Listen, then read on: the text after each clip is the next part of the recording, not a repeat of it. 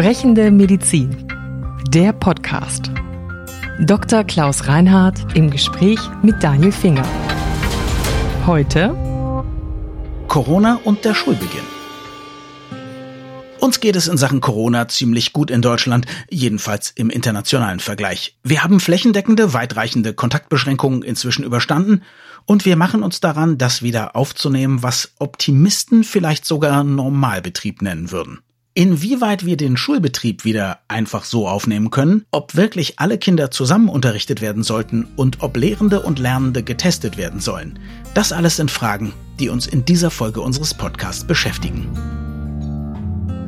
Wenn jetzt die Schule wieder losgeht, wie groß ist denn überhaupt das Risiko für die Schüler, Lehrer, Eltern und so weiter, dass jetzt der nächste Corona-Hotspot ausbricht? Also ich glaube, es ist ungefähr so groß wie in der übrigen Bevölkerung auch. Es gibt ja Testungen in Sachsen bei Schülern, die komplett durchgetestet worden sind. Und ich habe gehört, dass auch in Hamm der Bürgermeister, ich glaube, 1700 Schüler hat testen lassen und die in Anführungszeichen Durchseuchungsrate innerhalb der Schülerschaft ist so wie in der Restbevölkerung etwa auch.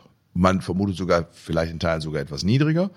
Und insofern gibt es kein besonderes Ansteckungsrisiko mhm. in der Schule. Das ist so wie im übrigen Leben auch. Und trotzdem, bei vollen Klassen würde man denken, da trifft dann einer ja 35 Menschen, die er nicht getroffen hat. Das ist richtig. Wenn er abends eine Pizza essen geht und in ein Lokal geht, passiert das Gleiche. Aha.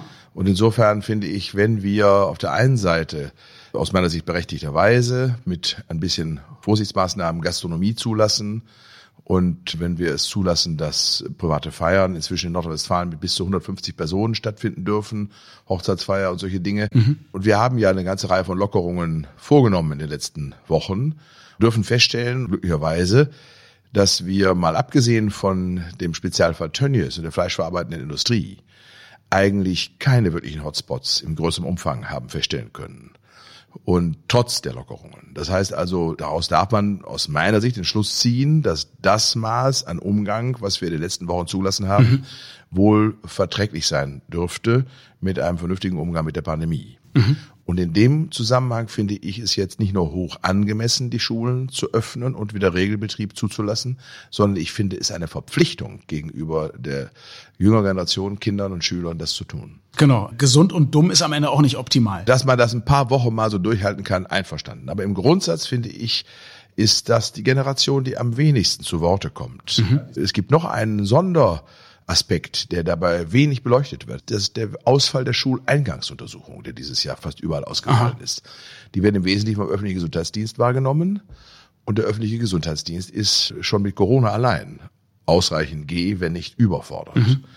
Und die Schuleingangsuntersuchung ist die einzige wirklich verpflichtende Untersuchung, die Kinder in dem schulpflichtigen Alter oder wenn sie ins schulpflichtige Alter kommen, absolvieren müssen. Die U-Untersuchungen bei Kinderärzten sind eine freiwillige mhm. Maßnahme, an der man teilnehmen kann, aber nicht muss.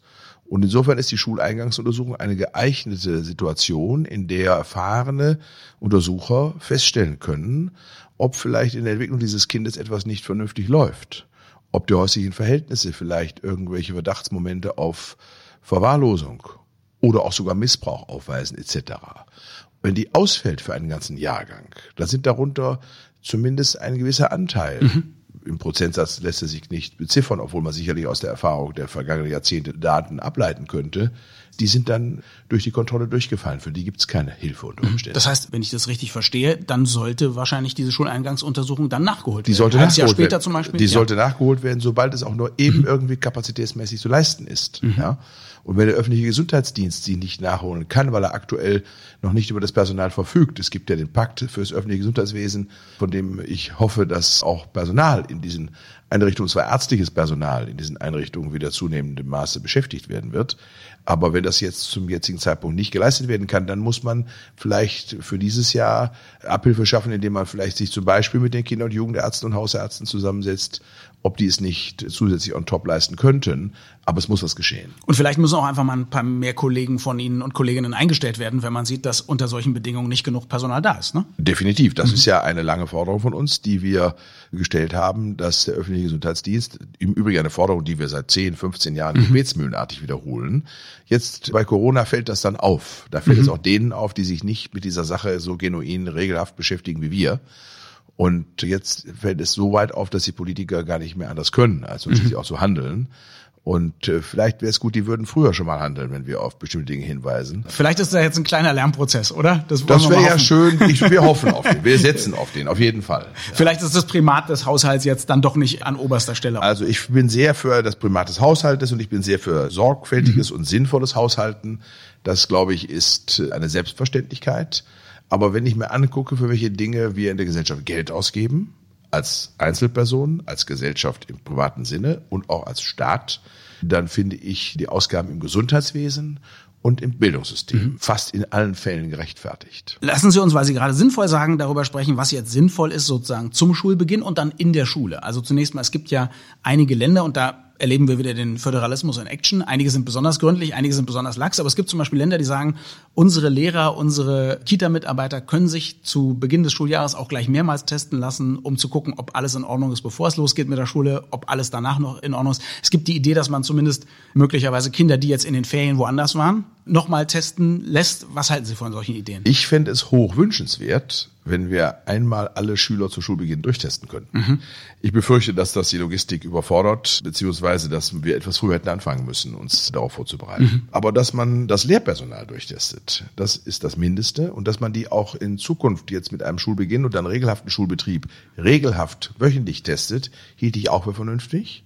Und ich hielt es für vernünftig, dass man Schüler die erkranken und bei denen auch nur ein Restrisiko oder ein Restverdacht von dem Vorliegen einer Corona-Infektion sofort testet mhm. und dass man dann Klassen, in denen das vorkommt, kurzfristig geklustert, isoliert und sagt, die müssen dann eben leider für eine Woche zu Hause bleiben. Und eine Woche dann ab wann? Ab Auftreten von Symptomen? Ab, oder? Sofort. Sofort. In mhm. dem Moment. Also ich würde auch sagen, vielleicht sogar auch bevor man den Verdacht in Form eines Testes in irgendeiner Form bestätigt hat, schon so zu reagieren. Mhm. Da muss man pragmatisch verfahren. Schnell und pragmatisch. Mhm. Und isoliert und sozusagen nur die Betreffenden angehend. Mhm. Und wenn man das so lebt und gleichzeitig dafür sorgt, dass man natürlich bei den Schülern dafür wirbt, ja, dass man ein bisschen versucht Abstand zu halten, dass man Klassen vielleicht während des Unterrichts dreimal lüftet statt nur nach der Stunde.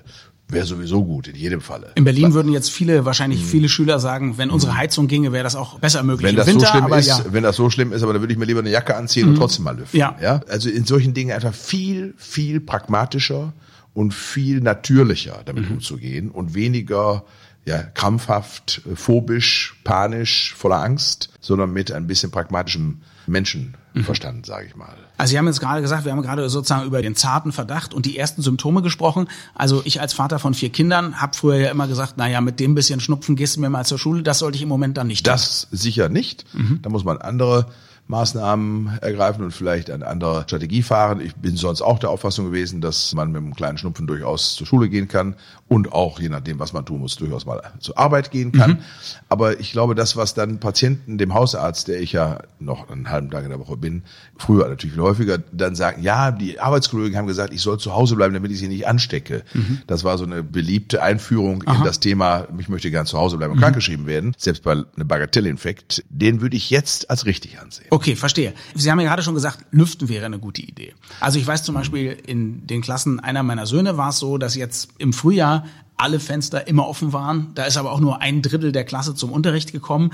Andererseits hat das mit dem vor der Schule dann bitte Abstand bewahren und so und Masken tragen überhaupt nicht geklappt, wo es dann auch wieder ein bisschen konterkariert ist. Also was würden Sie sagen, gesetzt den Fall, man hielte sich dran, was wäre jetzt tatsächlich das optimale Verhalten in den Klassenzimmern? Also das optimale Verhalten in den Klassenzimmern sollte schon auch einen gewissen Grad der Natürlichkeit haben. Ja, das mhm. finde ich schon. Das optimale Verhalten wäre, dass man die Tische so weit auseinanderrückt, wie das Klassenklima das eben zulässt, mhm. damit alle mit einem möglichst großen Abstand an einem Tisch sitzen. Dass es Klassen gibt, die so voll sind, dass das ein ganz schwieriges Unterfangen ist, ist mir klar. Dass man sich da vielleicht überlegen muss, wenn räumliche Verhältnisse oder Klassenbelegungen so ausgeprägt sind, dass das nicht geht, vielleicht den Unterricht zu splitten und zu sagen, die einen kommen nachmittags und die anderen kommen vormittags. Mhm. Darüber, denke ich, muss man nachdenken. Da wird auch von Lehrern natürlich ein bisschen mehr verlangt als im normalen Leben. Und das finde ich, kann man auch durchaus tun. Ich habe von der Gewerkschaft der Lehrer mhm. Und äh, von den politischen Vertretungen der Lehrerschaft eigentlich ziemlich wenig darüber gehört, dass man als Pädagoge eine gewisse Sorge hat, mhm. dass eine Generation von Kindern über einen langen Zeitraum nicht vernünftig unterrichtet wird. Mhm. Das habe ich ziemlich selten gehört. Aha. Häufig habe ich gehört, dass man in großer Angst und Sorge lebt, dass die älteren Lehrer sich nun anstecken und dann schwer an Corona erkranken. Das habe ich sehr häufig gehört. Mhm. Und ich weiß auch von Fällen, wo sich Lehrkräfte von niedergelassenen Ärzten durch entsprechende Attestierung haben befreien lassen wollen von ihrer Verpflichtung, den Unterricht wieder aufzunehmen, als das mit den Schulunterrichtsaufnahme mhm. allmählich wieder begann, jetzt vor den Sommerferien. Und ähm, da muss ich ehrlich sagen, wenn einer wirklich zur Risikogruppe gehört, also eine chronische Erkrankung hat, eine Tumorerkrankung bestanden hat oder eine Chemotherapie hinter sich gebracht hat oder eine dauerhafte Cortisontherapie braucht wegen einer rheumatischen Erkrankung oder vergleichbare Dinge, mhm. habe ich ganz großes Verständnis dafür, dass ein solcher Mensch dann an der Stelle aus dem Feuer genommen wird. Das ist völlig klar. Aber ich habe den, sagen wir, glaube ich, nicht ganz unberechtigten Eindruck, dass da auch der ein oder andere darunter war, der, glaube ich, seiner Verantwortung da nicht in ausreichendem Maße gerecht geworden mhm. ist. Was ich interessant finde, ist, ich habe zumindest natürlich nur mit einzelnen Erzählungen aus den Schulen in der Tat meiner Kinder genau das andere gehört. Dass es also viele Lehrer gibt, die sagen, naja, eigentlich sollen wir ja hier Masken tragen und Abstand halten, aber mhm. es gibt mhm. so wenig Corona-Erkrankte und mhm. so weiter. Also dieses Phänomen mhm. gibt es auch. Und Sie haben ja gerade gesagt, man sollte wahrscheinlich nicht aus Bequemlichkeit oder übergroßer Vorsicht sich aus allem raushalten, klar. Aber wo glauben Sie, ist die Grenze, wo man dann doch sagen muss, nee, nimm das bitte doch ernst? Also ernst sollte man es in jedem Falle nehmen, mhm. selbstverständlich. Aber man sollte es mit einer, wie ich vorhin schon gesagt habe, pragmatischen Sinn und einem natürlichen pragmatischen Sinn ernst nehmen. Und das Machbare versuchen zu machen mhm. und nicht mit einem organisatorischen Overengineering nun versuchen, das letzte Restrisiko mhm. noch äh, zu beseitigen. Ja, dazu gibt es, glaube ich, aus meiner Sicht angesichts der Infektionszahlen in Deutschland auch gar keinen Anlass zum jetzigen Zeitpunkt. Mhm.